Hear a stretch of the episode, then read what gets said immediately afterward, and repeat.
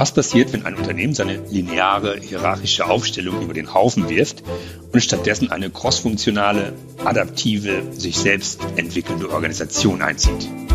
Wir haben mit einem Unternehmer gesprochen, der es versucht hat. Heute zu Gast bei uns im IDG Tech Talk ist Mario Dönnebrink. Er ist der CEO von der Develop AG aus dem westfälischen Gescher. Herr Dönnebrink und sein Team haben irgendwann gesagt, wir müssen unser Unternehmen umbauen und hat sich mit der Holokratie beschäftigt und mit einem neuen Modell, das die klassischen Abteilungs- und Hierarchiestrukturen nicht mehr vorsieht. Ich kann sagen, Develop ist so das typische deutsche mittelständische Softwarehaus, groß geworden mit Dokumentenmanagement, Enterprise Content Management. Mario, sind das so eure Märkte oder habt ihr noch andere Themen? Das sind unsere Märkte, ja. In erster Linie Dokumentenmanagement ECM, klassisch ECM, neuerdings auch als Enterprise Content Platforms, ähm, wie es einkategorisiert wird, denn äh, wir bieten unseren Kunden durchaus auch an, ähm, auf unsere Plattform zurückzugreifen und Apps hinzuzubuchen, die die Funktionen, die eigentlichen Kernfunktionen unserer Plattform erweitern. Okay, auf dem Weg ins Plattform-Business, aber eingeladen habe ich dich wegen einer ganz anderen Geschichte.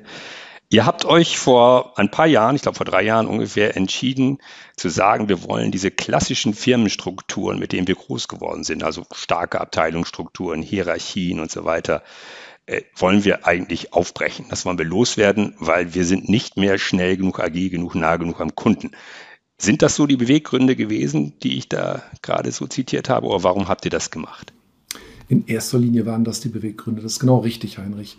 Ähm, es ist eben so, dass wir doch zunehmend festgestellt haben, dass wir einem gewissen Transformationsdruck äh, unterlagen. Ähm, die Märkte haben sich geändert. Der Bereich, in dem wir aktiv waren, Archivierung, Dokumentenmanagement, Enterprise Content Management, das sind ähm, Bereiche, wo doch lange Zeit relativ wenig Innovation passiert ist, wo man sehr, sehr lange eigentlich planen konnte, wie diese Märkte sich entwickeln. Und dann ähm, ja, hat man festgestellt, dass doch ähm, in der Optimierung von Prozessen äh, doch ein, ein wesentlicher Kernnutzen liegt.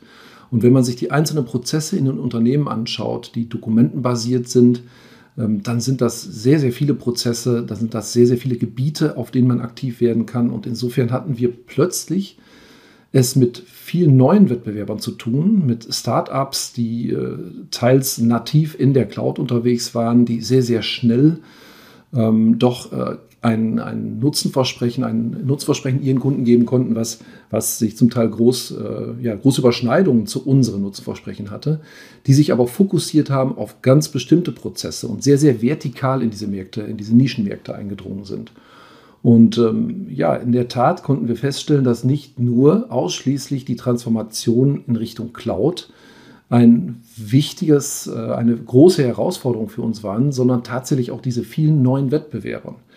Äh, schnelle Wettbewerber. Wir haben äh, in einem Quartal eine, eine Messung vorgenommen, haben mal den ganzen Markt sondiert, haben uns das genau angeschaut. Das war im Jahr 2016 und haben festgestellt, dass 70 für uns neue Wettbewerber in diesem einen Quartal identifiziert werden konnten. Wohingegen wir unterwegs waren in diesem klassischen, damals klassischen ECM-Umfeld mit einer klassischen Organisation, also immer dann, wenn ich Märkte relativ gut planen kann, wenn ich relativ lineare Entwicklungen vor mir habe in den Märkten, dann macht das natürlich Sinn, allein schon aus betriebswirtschaftlichen Effizienzgründen eine funktionale Trennung im Unternehmen zu haben. Und insofern hatten wir eine klassische funktionale Organisation in Silos ähm, und waren natürlich zwar betriebswirtschaftlich effizient, zum Teil gegenüber Veränderungen, also sehr dynamischen Marktveränderungen, aber relativ langsam, zumindest in Relation zu diesen neuen Wettbewerbern. Ja. Ihr habt euch dann, sagen wir mal, doch für einen relativ radikalen Wandel entschieden. Ihr habt gesagt, so die Prinzipien der Holokratie, das geisterte ja gerade so durch die Medienlandschaft, äh, sind für euch interessant. Habt ihr euch da jetzt das Beste rausgesucht? Habt ihr gesagt, wir wollen komplett diesem Ansatz folgen? Und wenn ja, was habt ihr genau gemacht? Das ist eine ganz spannende Frage, weil in, in der Tat äh, haben wir da so ein bisschen Cherry-Picking betrieben. Ähm, wir haben halt festgestellt, wie schon erwähnt, dass wir so ein Stück weit zu langsam waren, was mit den vielen Hierarchiestufen zu tun hatte. Wir wussten auch, dass wir wachsen werden, also zukünftig noch mehr Hierarchiestufen haben würden. Und insofern wollten wir gern flache Hierarchien erreichen.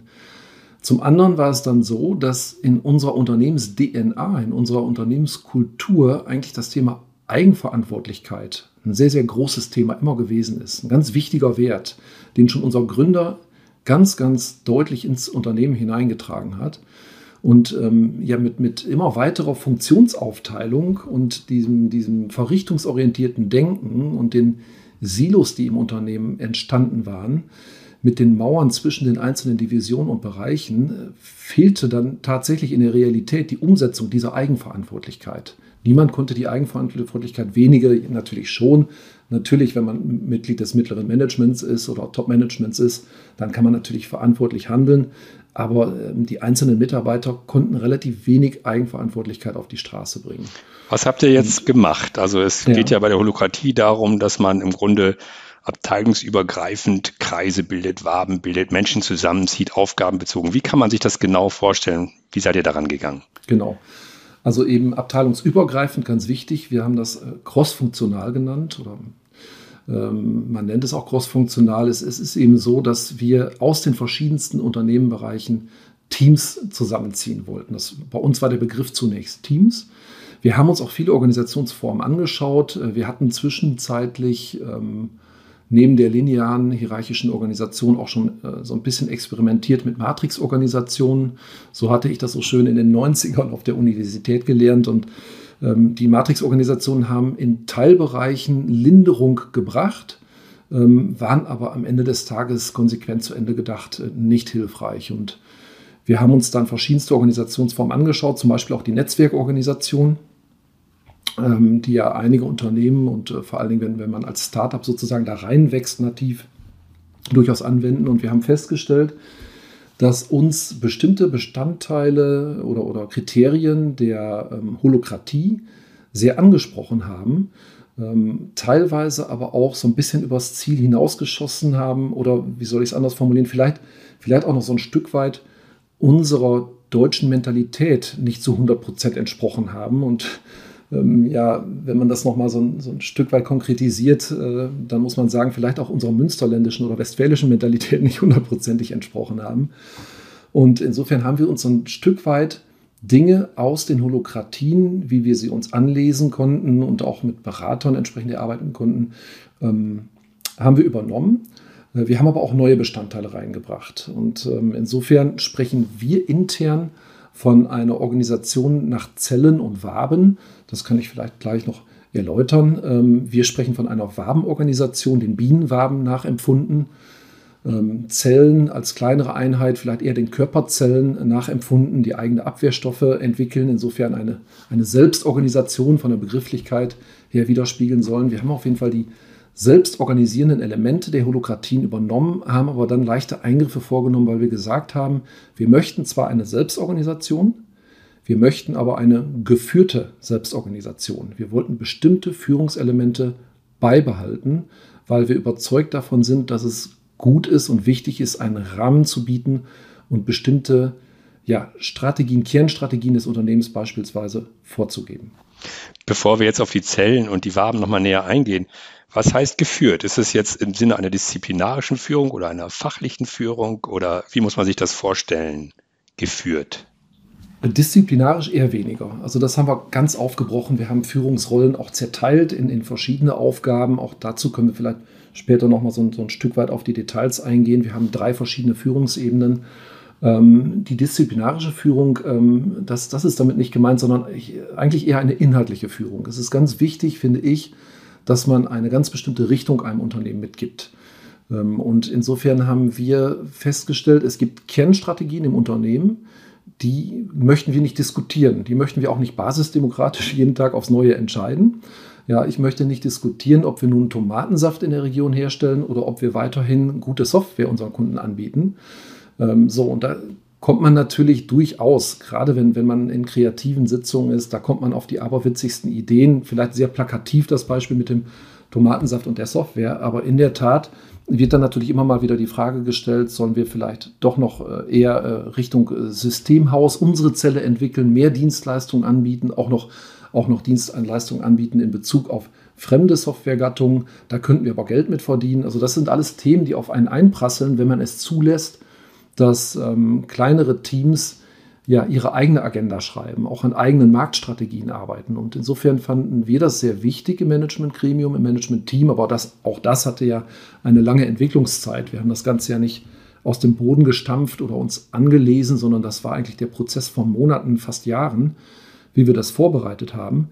Und wir haben entschieden im Management-Gremium, das sind acht Personen bei der Develop AG, ähm, dass wir eben eine gewisse Führungskomponente mit ausspielen wollen, mit verankern wollen und mit dieser Führungskomponente eben die Kernstrategien der Unternehmensgruppe vorgeben wollen, tatsächlich vorgeben wollen und eben eben nicht äh, zum Bestandteil von Diskussionen oder auch von, von neuen strategischen ja, Unterordnungen oder, oder neuen strategischen kleineren Zielen machen.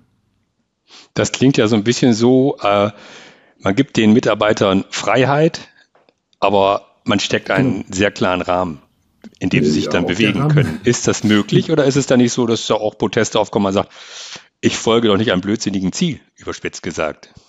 Ja, ähm, also wie groß der Rahmen ist, äh, da ist man natürlich selbst dabei. Ne? Also wenn man jetzt alles wieder im Micromanagement erstickt und, und äh, jede Strategie vorgibt, dann ist das selbstverständlich nicht ganz äh, Sinn der Sache und dann können wir vermutlich auch nicht mehr von einer Selbstorganisation sprechen. Ähm, aber der große und ganze Rahmen, dass wir zum Beispiel sagen, Mensch, ähm, wir möchten wachsen. Ja, wir haben eine Wachstumsstrategie. Wir haben jetzt keine Nischenstrategie und wollen da äh, ja, mit, mit der immer gleichen äh, Mitarbeiterzahl glücklich werden und da eine Exzellenz erarbeiten, sondern wir haben eine Wachstumsstrategie. Also das zum Beispiel finde ich, das kann man durchaus äh, vorgeben mit dem Top-Management und zum Ziel ausrufen. Oder dass wir sagen, wir sind im Bereich ähm, ja, des, des, Informationsmanagements, des Dokumentenmanagements unterwegs, den Digital Workplace. Das ist unser, unser Gestaltungsspielraum. Äh, bei anderen Dingen, da lassen wir die Finger davon. Ja, wir müssen jetzt nicht äh, ein, ein Office-Paket nochmal nachentwickeln, auch wenn das vielleicht für viele nochmal fancy oder, oder auch erstrebenswert wäre. Ähm, insofern haben wir schon im Großen und Ganzen die ganz groben Leitplanken und Kernstrategien, die haben wir vorgegeben. Wir haben aber auf der anderen Seite zum Beispiel den einzelnen Marktzellen, würde ich das jetzt mal nennen, oder nennen wir das bei uns intern, den einzelnen Marktzellen haben wir überlassen, ihre Marktstrategien zu entwickeln. Wir haben in den Jahren davor immer wieder festgestellt, dass wir ähm, mit dem Top-Management äh, eine Entscheidung, ich, ich, nenne mal ein Beispiel, eine Entscheidung getroffen haben. Wir wollen unbedingt äh, skalierend wachsen und darum wachsen wir jetzt ausschließlich über den Partnerkanal. Es wird ausschließlich indirekt vertrieben. Natürlich, ja, ausschließlich muss ich so ein Stück weit korrigieren. Wir haben auch einen Direktvertrieb und äh, auch, bieten auch eigene Consulting-Leistungen an, aber ähm, das äh, haben wir fokussiert auf einige wenige große Projekte, um auch in diesen Leuchtturmprojekten zu lernen und immer wieder die Anforderungen des Marktes zu verstehen. Aber die Masse an Neukunden, 80 Prozent in einigen Sparten und Branchen, eher 90 Prozent, die werden eben indirekt über Partner gemacht. So, und das haben wir jetzt einfach vorgegeben mit dem Top-Management. Jetzt gibt es aber bestimmte Branchen, die ticken ganz anders. Und äh, da hat man unter Umständen auch noch gar nicht so Fuß gefasst als Unternehmen, als, als Develop-Gruppe. Und dann sagten uns die Mitarbeiter, die für diese Branchen äh, verantwortlich sind, ja Mensch, äh, ich kann mich natürlich jetzt damit aufhalten, Partner zu gewinnen, aber wir können diese Partner nicht begeistern, weil wir noch wenige Referenzkunden in dieser Branche haben. Und diese Branche tickt auch ganz anders. Da können wir viel besser zum Beispiel über OEM-Verträge aktiv werden und verkaufen. Wir hätten da eine ganz andere Geschäftsstrategie. Und so hat man dann immer wieder umgeschwenkt. Das stimmt auch, die Argumente sind richtig, das können wir nachvollziehen. Dann müssen wir jetzt doch wieder das zulassen. In anderen Branchen war das wieder nicht die richtige Marktstrategie, sodass wir irgendwann auch zu dem Schluss gekommen sind, dass es richtig ist, Kernstrategien vorzugeben, aber die Marktstrategien in Bezug auf die einzelnen äh, Marktsegmente, die wir bearbeiten, diese halt den bearbeitenden und Experten überlassen, eben den Personen in unseren Marktzellen überlassen. Lass uns über euer Zellen- und Wabenkonzept reden. Du hast es eben schon angesprochen. Ihr, du hast, glaube ich, von Marktzellen gesprochen. Klang für mich so ein bisschen so, als wenn ihr jetzt so eine Art Branchenorientierung anstelle der typischen Funktionsorientierung gesetzt habt. Also früher hat man gesagt, wir haben Marketing, Vertrieb, Produktion und was weiß ich. Und jetzt habt ihr gesagt, wir gliedern das ganze Unternehmen im Grunde in Richtung Branchen. Ist es das, was neu ist? Äh, kannst du uns kurz erzählen, habt ihr noch Abteilungsstrukturen? Und wenn ja, wie sehen die aus? Und was sind jetzt eigentlich die Zellen und Waben, von denen du gesprochen hast? Ja, das ist ein äußerst komplexes Thema. Ich, da weiß ich gar nicht so recht, wo ich anfangen soll. Fangen wir mal also mit den klassischen einen, Abteilungsstrukturen an. Gibt es ja. bei euch noch eine HR-Abteilung? Äh, eine HR-Zelle. und bei wachsendem Unternehmen eine HR-Wabe. Ähm, in der Tat ist es so, ähm, dass ähm, man nicht ja, in, in einem rein lupenreinen Konzept ähm, und dann auch methodentreu ähm, eins zu eins alles umsetzen kann und umziehen kann auf Cross-Funktionalität. Ja? Also Cross-Funktionalität, finde ich, bringt ganz viel Kreativität den, den einzelnen Zellen, den einzelnen Teams. Ähm, es bringt eine viel größere Marktnähe, eine viel größere Kundennähe und äh, insofern ein viel besseres Verständnis auch für die anderen Funktionen und Verrichtungen, die die Kollegen verantworten. Ähm, und insofern sehr, sehr gute Resultate bei gleichermaßen steigenden Redundanzen. Also betriebswirtschaftlich ist es nicht immer so effizient. Ähm, von der Effektivität her sind diese kleinen crossfunktionalen Teams ähm, in einer Marktausrichtung ein wahrer Segen. Man wird schneller, man wird kundennäher, man versteht die Bedürfnisse der Kunden besser. Die Innovationszyklen äh, sind wesentlich kürzer. Ähm, das Go-to-Market erfolgt wesentlich schneller. Also das sind alles Meilensteine, die wir damit erreicht haben. Ähm, Auf der darf, ich, Seite darf ich kurz einhaken? Ja? Nach welchen Kriterien habt ihr denn die, ist die größere Einheit ist die Zelle oder die Wabe? Die größere Einheit ist die Wabe. Okay. Die einzelnen Zellen äh, können zu einer Wabe äh, entsprechend verbunden werden. Das ist jetzt allerdings eher so ein, so ein fast schon technischer Begriff. Wo es mir darauf ankommt, ist halt, dass wir versucht haben, so weit wie es eben geht, Cross-Funktionalität durchzuführen. Und das war uns besonders wichtig in den kundennahen, marktnahen Segmenten. Es macht nicht immer Sinn, alles aufzuspalten nach cross-funktionalen Teams. Also eine Buchhaltung beispielsweise, die braucht keine Cross-Funktionalität. Äh, es gibt auch äh, durchaus eine Zuordnung, dass wir den marktnahen Zellen und Teams ähm, entsprechende Marketing-Mitarbeiter zugeordnet haben. Das ist eben wichtig für die Cross-Funktionalität. Da brauche ich Vertriebler, da brauche ich Marketing-Mitarbeiter, da brauche ich Consultants, da brauche ich Entwickler. Ich brauche im Grunde einen Querschnitt fast durchs ganze Unternehmen. Das ist schon richtig. Ich brauche aber nicht pro Zelle einen Buchhalter. So, diese Marketingkräfte und Ressourcen, die haben wir diesen Zellen zugeordnet. Gleichermaßen haben wir aber dennoch äh, immer noch im Konzern eine zentrale große Marketingzelle, die und zugelassen insofern, dass diese Zelle nach Funktion organisiert ist, weil es einfach bestimmte Anforderungen aus den Marktzellen gibt, die immer gleich sind und die man dann extrem effektiv über eine zentrale Marketingzelle auch wiederum zur Verfügung stellen kann. Also es gibt Shared Services Zellen, die dann durchaus ähm, äh, ja, nach äh, durchaus zustande kommen dürfen. Das lassen wir zu. Das meinte ich auch eingangs mit dem Cherry-Picking, was wir betrieben haben. Äh, keine lupenreine Holokratie-Umsetzung, sondern wir haben, wir haben das daraus gemacht, wir haben uns das herausgenommen, was eigentlich am effektivsten für unseren ja. Konzern gewesen ist. Können wir, so, können wir mal so ein, ja? Entschuldigung, können wir mal so, so ein Beispiel für eine Wabe mal durchspielen, um einfach mal auch die Rollen, die man in so einer Wabe hat, ein bisschen zu beschreiben. Da kann man sich das, glaube ich, noch besser vorstellen. Ja. Also ein Beispiel für eine solche Zelle, ich möchte jetzt erstmal bei den Zellen bleiben, äh, ist, dass wir eine Marktzelle haben zum Beispiel, die für eine, eine Branche verantwortlich ist. Ähm, da hätten wir eine Marktzelle Healthcare and Welfare beispielsweise, die im Bereich der Kliniken, im Bereich Welfare unterwegs ist und dort ihre Verantwortung trägt.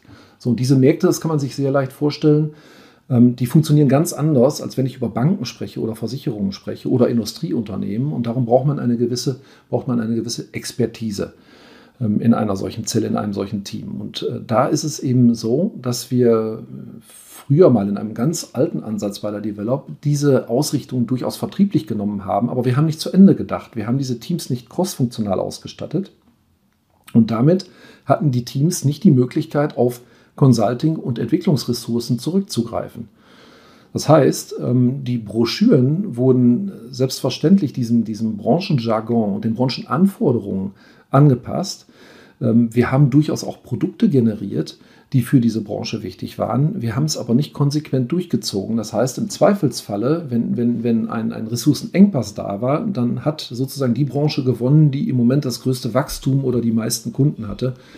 Mit anderen Worten, man ist dann wieder durchaus bei einer neuen Branche in Richtung Industrie gelaufen. Und eine solche Zelle, ein solches Team war nicht in der Lage, sich selbst zu helfen, weil man nicht über eigene Entwicklungskräfte, über eigene Consultants verfügt hat.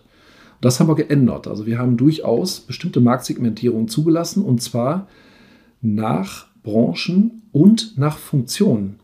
Also wenn beispielsweise ein, eine, ähm, ein Einkauf bestimmte Funktionen im Dokumentenmanagement benötigt, um Prozesse zu optimieren, dann haben wir auch gesagt, dann haben wir zugelassen, dass eine Segmentierung nach diesen Funktionen stattfinden darf. Ähm, insofern ähm, haben wir verschiedene Segmentierungsansätze, also verschiedene Dimensionen sozusagen für Segmentierung, die wir zulassen.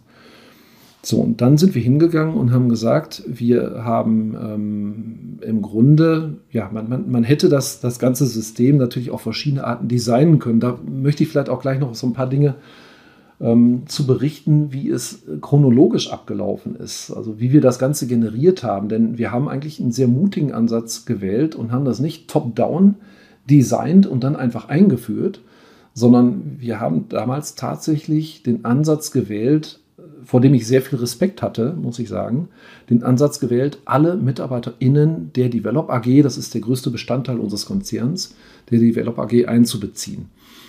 Und ähm, insofern haben wir damals ähm, so ein Stück weit ermittelt, wir wollten eigentlich nach Shared Services auftrennen und äh, Märkten und die MitarbeiterInnen haben uns auf, auf ein neues Konzept gebracht, auf ein neues Design, auf eine neue Architektur. Und zwar haben wir unser Kerngeschäft, was sich zu dem damaligen Zeitpunkt ganz klar darauf bezogen hat, äh, Projekte ähm, entsprechend umzusetzen für unsere Kunden mit unserer Standardsoftware, also durchaus individuelle Anpassungen beim Kunden, Customizings durchzuführen. Das war unser Kerngeschäft und ist auch immer noch das Geschäft, das am meisten, äh, ja, die größten Umsatzanteile einbringt in der Develop-Gruppe. Wir haben aber auch gesehen, da gibt es dieses Plattformgeschäft, es gibt das Cloud-Geschäft. Das sind alles neue Geschäftsmodelle, wo man auch Ressourcen für freisetzen muss. Wo man den Menschen die Möglichkeit äh, geben muss, auch tatsächlich nicht nur nebenbei in einem Projekt, sondern zu 100 Prozent der Arbeitszeit an diesen neuen Geschäftsmodellen zu arbeiten. Und insofern haben wir ähm, drei große Unternehmensbereiche designt. Äh, das eine ist das Projektgeschäft. Der nächste Unternehmensbereich ist, äh, ja, ist das New Business könnte man das nennen, äh, Plattform, Cloud-Geschäft. Ähm, und wir haben die Shared Services zugelassen. Aber selbst dort in diesen Bereichen, wir haben im Projektgeschäft und im Cloud-Geschäft zugesehen, dass das sind halt die, die doch sehr marktnahen Ebenen, dass wir dort so gut wie es eben geht, crossfunktional die Teams ausgestattet haben. Mhm. Wenn ich mir jetzt vorstelle, ihr habt einen absoluten Experten für Data Science. Der sitzt jetzt in einer bestimmten Zelle zugeordnet dem gesamten Sektor äh, Health. Ist der verfügbar auch für andere Zellen? Habt ihr so eine projektübergreifende Zusammenarbeit? Kann man die Ressourcen aus einzelnen Zellen auch in anderen Zellen abfragen, abrufen? Also in einer perfekten Welt hätten wir natürlich äh, Experten für Data Science in jeder Zelle weil wir wissen, dass Daten das neue Gold sein werden. Manche sagen, das neue Öl sein werden. Äh, wir wissen, dass aus Daten Mehrwerte generiert werden können und insofern müsste natürlich jede Marktzelle über eigene Data Scientists äh, verfügen, über eigene KI-Spezialisten verfügen. Ähm, aber da ist es eben so, dass wir doch Grenzen kennen, die ein mittelständisches Unternehmen nun mal, nun mal so hat. Das heißt, wir haben einige Data Scientists und einige KI-Experten im Konzern. Und ich glaube, das ist bei unserer Unternehmensgröße von dem Konzern insgesamt fast 1000 MitarbeiterInnen ist das äh, schon fast ein Luxus, über solche Ressourcen zu verfügen. Aber wir haben solche Ressourcen natürlich nicht in jeder Zelle. Und immer da, wo wir derartige Engpässe haben, haben wir gesagt, Mensch, da gibt es einfach Zellen, die sind dann doch nach diesem Themengebiet geclustert, die sind in diesem Themengebiet zusammengefasst und andere Zellen können darauf zugreifen. Und das haben wir exakt mit Data Science und KI genauso durchgeführt. Also überall dort, wo die Ressourcen knapp sind, habt ihr gesagt, wir müssen die scheren. Ja. Wo, wo, wo, sie so knapp sind, dass es eben, ja, dass es einfach nicht machbar ist, als mittelständisches Unternehmen in, in, in der entsprechenden Anzahl Ressourcen einzustellen.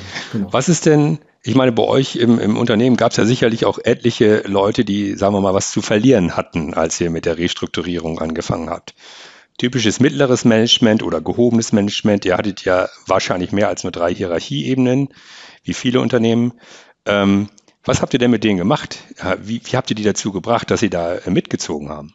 Ja, das ist ähm, eine sehr, sehr gute Frage. Das ist ein, eigentlich eine Kernfrage und diese Frage hat mich sehr lange beschäftigt. Und ich muss auch dazu sagen, ich hatte ja auch eine Menge zu verlieren. Ja?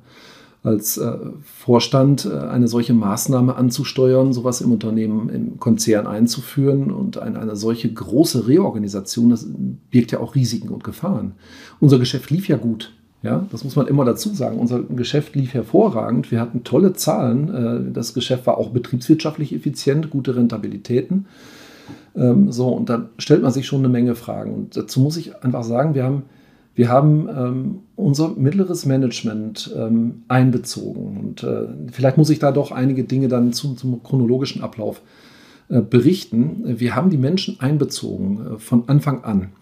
es ist so, dass wir erkannt haben, dass wir die Transformation unseres Geschäftsmodells hin zur Cloud vor uns haben, hin zur Plattform vor uns haben, die neuen Wettbewerber identifiziert haben und insofern reagieren mussten. Im Grunde hatten wir, es ging uns gut, das Geschäft ist gewachsen und wir hätten für lange Zeit gut genauso weiter agieren können, auch mit den klassischen hierarchischen Ansätzen und funktionalen Ansätzen.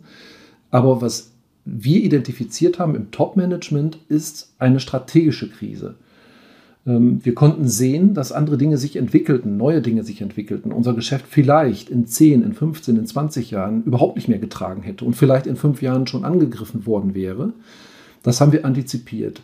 Und insofern haben wir festgestellt, dass in einer Welt der dynamischen und komplexen Märkte, das muss man auch mal dazu sagen, es ist ja viel komplexer geworden. Ich bekomme heute branchenindividuelle Lösungen, wo ganz, ganz vertikal, ganz ja, linear geschnitten wird wo ich äh, ganz äh, dedizierte Software-Module bekomme, die genau meinen Mehrwert, den ich mir in dem Moment rausschneiden möchte, auch erfüllen. Und diese Komplexität, zunehmende Komplexität der Märkte, dieser Komplexität konnten wir nicht Rechnung tragen. Wir konnten mit unserer Organisationsform sozusagen nicht einzeln einzahlen auf die Anforderungen der Märkte, auf diese Komplexität. Das heißt, im Endergebnis waren unsere Innovationen zu langsam, wir waren mit neuen Geschäftsmodellen zu spät und wir konnten vor allen Dingen, wenn wir neue Geschäftsmodelle ähm, etabliert haben, äh, nicht schnell genug Markterfolge erzielen, messbare Markterfolge. Die Bedrohung, haben wir gleichermaßen festgestellt, kam später, nicht jetzt. Ähm, also haben wir Folgendes gemacht. Wir haben uns zunächst erstmal ganz unaufgeregt und planvoll zusammengesetzt mit dem Top-Management und haben zunächst erstmal festgelegt in einem Vision Mission Statement, das haben wir haben uns äh, einige Workshops für Zeit genommen, haben wir ein Vision Mission Statement ähm, generiert, was erstmal mehr beinhaltet, wesentlich mehr beinhaltet als der klassische Archivierungs- oder Dokumentenmanagement-Ansatz. Und zwar haben wir ein, eine Vision transportiert an die MitarbeiterInnen, die heißt, wir helfen Unternehmen und Organisationen dabei, ihr ganzes Potenzial zu entfalten, also viel, viel mehr als einfach nur Dokumente zu archivieren, ihr ganzes Potenzial zu entfalten, indem wir eben digitale Dienste bereitstellen, die Menschen miteinander verbinden und auch sowie auch Abläufe und Vorgänge umfassend vereinfachen und neu gestalten. Und diesen Ansatz, dieses Vision Mission Statement haben wir äh, partizipativ ähm, entsprechend äh, generiert, ähm, indem wir halt in diesem Fall tatsächlich mit dem Top-Management erarbeitet haben, aber in einer Feedback-Schleife, in mehreren Feedback-Schleifen ähm, die MitarbeiterInnen einbezogen haben. Danach haben wir aus diesem Vision Mission Statement Strategien entwickelt, Kernstrategien, die angesprochenen Kernstrategien entwickelt. Zum Beispiel, dass wir mit einem Community Store äh, viel offener umgehen möchten, dass wir Fremdapplikationen zulassen müssen, äh, möchten in der Develop-Welt, dass unsere Partner entsprechende Entwicklungen gegen unser System machen können und wir deren Apps mitverkaufen an unsere Kunden, dass wir die Develop Cloud anstreben. Das waren die Kernstrategien. Und dann haben wir unseren MitarbeiterInnen, das fand ich einen sehr wichtigen Zwischenschritt, ähm, Freiheitsgrade, wie wir es genannt haben, Cultural Principles, ähm, an die Hand gegeben, die wir im Top-Management verabschiedet haben, die eigentlich unseren bestehenden Werten, also mit einer ganz hohen Authentizität, wir haben da nichts generiert, was nicht schon, schon vorhanden war bei einer Develop, ähm, haben wir im Grunde einen Handlungsrahmen unseren MitarbeiterInnen an die Hand gegeben. Einen Entscheidungsrahmen für alle MitarbeiterInnen unter Nutzung unserer vorhandenen Werte. Zum Beispiel, dass bei uns der Kunde immer im Mittelpunkt steht. Dass wir im Zweifel eher handeln, also nicht mit einer Entscheidung zögern, sondern dass wir handeln, was, was ich immer Make genannt habe. Ich habe da so ein Foto in Stanford äh, an der D-School ähm, geschossen, wo ganz groß äh, Make hervorgehoben war. Das ist eben das, das Credo, man, man ist, eine Innovation ist nichts wert, wenn ich nicht ins Handeln komme. Eine, eine Idee ist nichts wert, wenn ich nicht ins Handeln komme. Das ist so ein Beispiel für diese Handlungsparameter und Handlungsrahmen, die wir unseren MitarbeiterInnen gegeben haben. Oder auch, dass wir Ressourcen schonen. Und dann Als wir all dies etabliert hatten, haben wir schon mal einen gewissen Freiraum gegeben und, und Potenzial, wie sich Dinge selbst ja, eigenverantwortlich und selbstverantwortlich entwickeln können, ohne überhaupt in die Organisationsform eingegriffen zu haben. Und dann haben wir in einem nächsten Schritt, dann haben überhaupt erst die Gespräche angefangen mit Externen, mit Beratern, mit Experten, mit Coaches, mit Transformatoren, mit vielen anderen Geschäftsführern zum Thema partizipative Organisation. Also wie würden wir es hinbekommen, eine feingliedrige Organisation zu haben, eine Organisation mit wenig Hierarchien, vielleicht sogar eine Selbstorganisation, für die wir uns dann am Ende auch entschieden haben. Wir sind auf holokratische Ansätze gestoßen, haben festgestellt, dass es doch teilweise ja schon, schon fast so ein bisschen, ähm, ja, wenn man sich die holokratischen Ansätze durchliest, dann hat man manchmal den Eindruck, man liest ein Manifest. Ja, also teilweise sehr, sehr methodentreu und, und äh, ähm, man durfte nichts verändern von diesen Ansätzen und das gefiel uns du, nicht so gut. Du ja. weißt schon, dass ganz viele äh, Holokratie-Beispiele letztendlich schiefgelaufen sind, dass das wieder zurückgenommen ja. worden ist in den Unternehmen. Ja. Habt ihr das auch zwischendurch so Phasen gehabt, wo du gesagt hast, oh je, jetzt wackelt die ganze Geschichte? ähm, vielleicht hat man manchmal so ein Stück weit gezweifelt in bestimmten Phasen, aber ähm, nein, wir haben nie darüber gesprochen, Dinge zurückzunehmen. Zumal wir auch Folgendes gemacht haben. Ähm, wir haben einige kleine Validierungen durchgeführt, im laufenden Betrieb sozusagen. Also wir haben kleine, in der bestehenden Organisation, kleine crossfunktionale Teams generiert. Die haben wir damals BizDevs genannt indem wir eben DevOps und äh, mit dem Business zusammengebracht haben. Äh, die haben wir BizDevs genannt intern, vielleicht eine kleine Spezialität. Und, und wir haben das gegenübergestellt Teams, die wir, ja, da muss ich vielleicht noch eins vorausschicken, ähm, Menschen äh, ändern nicht gern ihren gewohnten Rahmen, vor allen Dingen nicht, wenn es um soziale Dinge geht. Man arbeitet nicht plötzlich am nächsten Tag gerne mit anderen Menschen zusammen, wenn man schon ein bestimmtes Team hat und ein bestimmtes Arbeitsumfeld. Und ja, wie du schon richtig sagst und erkennst, mag man dann ja möglicherweise auch nicht unbedingt die Komfortzone verlassen und das, was man sich im Laufe der Jahre eingerichtet hat, sprich mittleres Management und so weiter. Ähm, insofern haben wir diesen Ansatz unternommen, ähm, BizDevs zu gründen, Teams zu gründen, die eine ganz bestimmte Aufgabe bekommen haben, die ein ganz bestimmtes Produkt in einem ganz bestimmten Markt validieren sollten. Und wir haben dem gegenübergestellt, vermeintlich viel leichtgängiger aus der Organisation heraus, Projektteams, die zusätzlich zu ihrer verrichtungsorientierten Arbeit ein bisschen Freiraum bekommen haben, um solche Aufgaben zu übernehmen, um einfach mal zu sagen, so wie können wir jetzt diesen Markt weiterentwickeln, wie können wir in dieser Branche Fuß fassen. Und Fakt war, nach äh, einigen Monaten des Ausprobierens, dass die Teams, die zu 100 Prozent ihrer Arbeitszeit nur diese eine Aufgabe bekommen haben, die sich komplett darauf fokussieren sollten, die waren wenig überraschend viel erfolgreicher als die Teams, die es zusätzlich zu ihrer normalen Arbeitszeit oder zu ihrem, die haben ja durchaus Freiräume gegeben, ähm, aber zu ihren ja, äh, hauptverantwortlichen Dingen übernommen haben. Und da steckt natürlich dahinter, dass Menschen sich unheimlich schwer tun, den Fokus auf viele verschiedene Dinge gleichzeitig zu legen. Das funktioniert einfach nicht. So, und ähm, da muss man sagen, ähm, haben wir uns, wir haben ja durchaus beobachtet, wie lupenreine Holokratien dann gescheitert sind, weil ganz bestimmte Probleme da waren. Die Kreise in den Holokratien, die ermöglichen viel zu viele Möglichkeiten anzudocken, beispielsweise. Ich habe viel zu viel Kommunikation plötzlich. Ich, hab, äh, ich, ich, lasse zu, dass, dass die Kommunikationsstrukturen, äh, die in diesen Teams, in diesen Kreisen stattfinden, ja, theoretisch unendlich sind bei Kreisen ja, und, und damit äh, natürlich überbordend werden. Und das Ganze haben wir reduziert, indem wir bewusst aus diesen Kreisen eben diese, diese, diese ähm, Waben gemacht haben, Wabenformen. Es sind dann Zellen, aber es sind Wabenformen, die im, entsprechend maximal sechs Andockungsflächen haben. Das heißt maximal sechs Nachbarn. Das heißt maximal auch Kommunikation zwischen sechs Zellen. Dadurch haben wir es auch ein Stück weit reduziert. Und eben die Führungskomponente, die wir uns nicht haben nehmen lassen, um eben ein solches Scheitern äh, nach Möglichkeit zu verhindern. Und wie wir dann vorgegangen sind, ist, ist nochmal ein ganz spannender Punkt. Wir haben dann, nachdem wir diese positiven Erfahrungen gemacht haben, mit den Teams, die crossfunktional zusammengesteckt wurden, muss man sagen, das, natürlich hat das eine gewisse Freiwilligkeit, aber das war schon angeordnet vom, vom Management.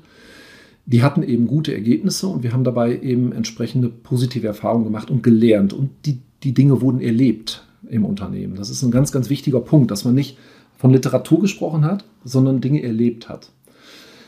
Dann haben wir Folgendes gemacht. Wir haben, ja, ähm, ich habe einige Blogbeiträge und Artikel geschrieben, wo man immer wieder diese Herausforderungen, die wir vor uns haben, äh, angesprochen hat, wo man äh, durchaus mal Dinge angesprochen hat, wie Cross-Funktionalität, wie äh, Wandel im digitalen Wandel, wie entgegnet man äh, diesen, diesen, äh, dieser Komplexität eigentlich mit passenden Organisationsstrukturen. Ähm, wie kommen wir zu selbstverantwortlichen Teams mit den, nach dem Vorbild Startups? Wir hatten ja immer ein Vorbild. Man konnte ja immer sagen, Mensch, da sind ja Startups, die sind ja total schnell und erfolgreich. Und ähm, man musste ehrlich gesagt auch gar nicht so viel unternehmen, weil wir konnten ja daran erinnern, dass wir vor 20 Jahren selbst noch so ein Startup waren. Das konnte ja so falsch und verkehrt nicht sein. So, also haben wir immer wieder Gespräche geführt in Mitarbeiterversammlungen, die Notwendigkeit der Transformation nach vorne gestellt, auch die, die Notwendigkeit zu handeln, Sense of Urgency entsprechend ähm, gebildet. So, und haben dann erst, nachdem wir immer wieder die Dringlichkeit dargestellt haben, immer wieder dargestellt haben, dass wir uns irgendwann mal im Innovators-Dilemma befinden ne, und nicht enden wollen wie die Kodaks dieser Welt.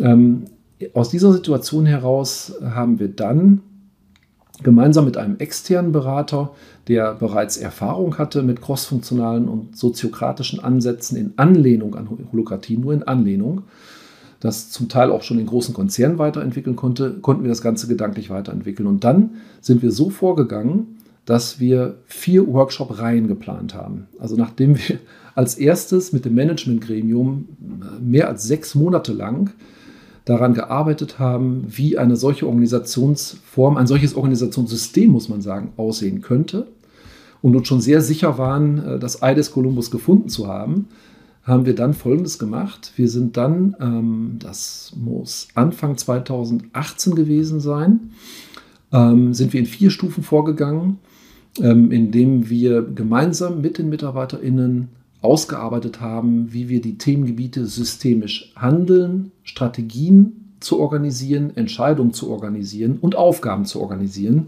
wie wir mit diesen ähm, Herausforderungen fertig werden. Und dann sind wir als erstes, um deine Frage zu beantworten, wie geht man dann mit dem mittleren Management um? Haben sich die Menschen keine Sorgen gemacht?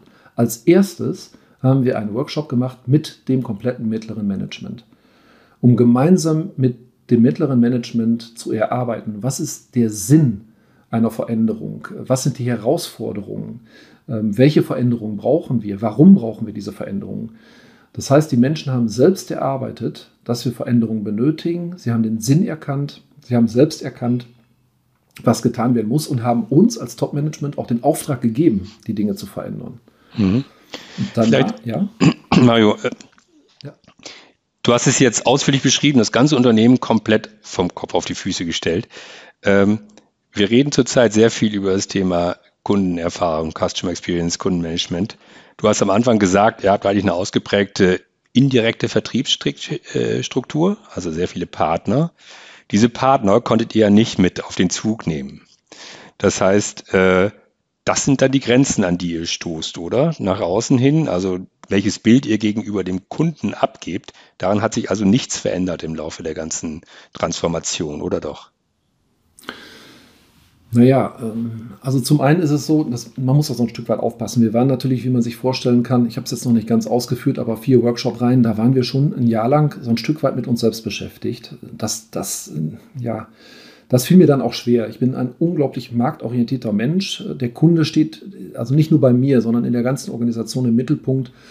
Und natürlich ähm, wollten wir unsere Qualität aufrechthalten, unsere Erreichbarkeit aufrechthalten und immer für unsere Kunden da sein. Das haben wir auch geschafft. Trotzdem dreht man sich so ein Stück weit eine Zeit lang um sich selbst. Das, das ist wohl so. So, und ähm, da muss man dazu sagen, dass man diese Dinge ja für den Kunden macht. Ähm, der Kunde hat ja was davon. Also wir, wir erarbeiten ja, wenn wir, wenn wir weiterhin Marktteilnehmer sind, wenn wir innovative Lösungen bieten, wenn wir sehr schnell sind, wenn wir Kundennutzen sehr, sehr schnell ähm, maximieren, dann ist das für den Kunden gut. Und was für den Kunden gut ist, ist auch für unseren Partner gut. Ähm, also insofern wussten wir ja schon, dass es funktionieren würde. Aber eine Zeit lang gab es natürlich eine Phase, dahin zieht, glaube ich, deine Frage auch ab, wo sich so manch einer gefragt hat, was kommt da jetzt am Ende dabei raus? Wieso will eine Develop plötzlich Cloud machen? Ähm, manche Partner haben das noch nicht gesehen, das Cloud-Geschäft. Die haben uns auch gesagt, das ist schön, dass ihr euch damit beschäftigt. Das ist eine tolle Marketinggeschichte, aber das wird ja erst in zehn Jahren eintreten. Gott sei Dank haben wir nicht zehn Jahre gewartet, weil es ist eben nach wenigen Jahren schon eingetreten und wir waren vorbereitet. So, und ähm, das ist eine Zeit lang schon ein, eine Gratwanderung, ganz klar, ähm, wo man doch ja nicht nur auf Begeisterung stößt. Das ist richtig. Also ich kann mich gut an ein Partnersummit erinnern, wo äh, keine besonders gute Stimmung da war und wo uns vorgeworfen wurde, dass wir die Geschäftsmodelle der Partner äh, aktiv zerstören. Das Gegenteil war der Fall. Wir konnten Marktdynamiken sehen, die von sich aus dafür sorgen würden, dass die Geschäftsmodelle unserer Partner zerstört würden. Und wir haben hart daran gearbeitet, genau das zu verhindern. Ähm, aber wenn, wenn diese Dinge noch nicht erlebt sind, dann fällt es ja unheimlich schwer, dem vorwegzugreifen und, und das zu antizipieren und, und jedem gleichermaßen zu erläutern und zu erklären, das wird aber so kommen. Ja. ja. Äh, Mario, zum Schluss, unsere Zeit ist schon fast abgelaufen, oh. aber eine Frage habe ich natürlich noch. Wir, äh, Computerwoche CIO Magazin, schreiben ja nun sehr viel auch für die Anwenderseite und die interessiert natürlich was kann ich aus so einem Modell eigentlich für mich übernehmen? Ich meine, im Moment hat ja jedes Unternehmen mehr oder weniger den Anspruch zu sagen, wir werden zum Softwareunternehmen, wir bauen uns um. Die Frage ist, so ein Modell übertragbar auf ein Anwenderunternehmen aus deiner Sicht oder ist es wirklich etwas, was nur ein Softwareunternehmen mit den, sagen wir mal, hochintelligenten, kreativen Geistern in seinen Reihen vernünftig auf die Reihe bekommen kann? Nein, das kann man auf jeden Fall, man kann das in jeder Branche machen. Ich glaube auch in jedem Unternehmen, jeder Größe, Natürlich, wenn ein Unternehmen über fünf MitarbeiterInnen verfügt, dann, dann muss man keine kleinen Teams bilden, das ist schon klar. Und ich glaube, bei Riesenkonzernen mit äh, 40, 50.000 MitarbeiterInnen, äh, auch da ähm, habe ich mich noch gar nicht mit beschäftigt, ehrlich gesagt, weil diese Größe haben wir nicht erreicht. Ähm, ich, ich denke, auch da müsste man durchaus Anpassungen vornehmen. Was ich aber gelernt habe, ist, ähm, da geht es überhaupt nicht nur um Software. Ähm, es ist natürlich klar, dass wir als Softwareanbieter fast schon gezwungen sind, uns täglich neu zu erfinden und äh, relativ kurze Innovationszyklen am Markt vorfinden. Insofern war es fast für uns vorgeschrieben, dass wir zu einer solchen Organisationsform finden. Da haben andere Branchen vielleicht etwas mehr Zeit, dahin zu finden. Es ist aber geeignet, wenn die Marktanforderungen, die Marktdynamiken Dynamiken das, das fordern, ähm, dann ist es gleichermaßen möglich für alle Unternehmen, ähm, jeder Größe und auch jeder Branche. Und was mir begegnet ist, diese Form der Kommunikation ähm, zwischen den Zellen und Waben. Also es ist ja eine systematische, ähm, institutionalisierte ähm, Kommunikation, die da stattfindet. Man sorgt halt dafür, dass bestimmte Learnings in einem bestimmten Zeitablauf, in, einem bestimmten, in einer bestimmten Zeit im ganzen Konzern ähm, äh, ausgetauscht wurden. Und äh, was ich spannend fand, ist, dass durchaus auch Lidl äh, bereits mit diesem System experimentiert hatte und zum Beispiel diese Märkte eben, als, eben auch als Zellen begriffen hat und diese Märkte dann aufgrund der institutionalisierten ähm, Kommunikation auch miteinander ausgetauscht hat. Also wenn ein Markt ein Learning hatte, beispielsweise bei uns werden die Pempos besonders gut verkauft, weil wir eine Wickelstation haben, ich denke mir jetzt irgendwas aus, weil wir eine Wickelstation im Geschäft haben, ähm, dann wussten das nach zwei, drei Wochen alle Geschäfte als Zellen und konnten ebenfalls damit experimentieren. Und äh, insofern bin ich überzeugt davon, dass ein solches System äh, mit niedrigen Hierarchien, mit flachen Hierarchien und mit sehr viel Eigenverantwortung, dass die A, modern sind und auch viel, viel mehr am Geist der Zeit, auch viel besser darauf einzahlen, was, glaube ich, die Erwartungshaltung von jungen Menschen ist, die heutzutage ähm, ins Arbeitsleben eintreten. Also A, tut man sich da natürlich äh, einen Gefallen damit, diese Menschen zu begeistern. B, ist es ähm, für jede Unternehmensgröße meines Erachtens und für jede Branche geeignet. Vielen Dank, Mario Dönnebrink. Gerne. Da haben wir jetzt eine Menge gehört über Holokratie und einer Welt aus Waben und Zellen und crossfunktionaler Zusammenarbeit über Abteilungsgrenzen hinweg. Äh, ich glaube, da muss jedes Unternehmen seinen eigenen Weg finden und ich freue mich, dass Mario Dönnebrink hier so offen zu uns gesprochen hat. Ja, wenn Sie Feedback geben möchten, dann zögern Sie nicht, uns eine E-Mail zu schicken. Bitte an podcast.idg.de. Und natürlich würden wir uns freuen, wenn Sie unseren Podcast-Kanal IDG Tech Talk abonnieren würden. Vielen Dank und tschüss.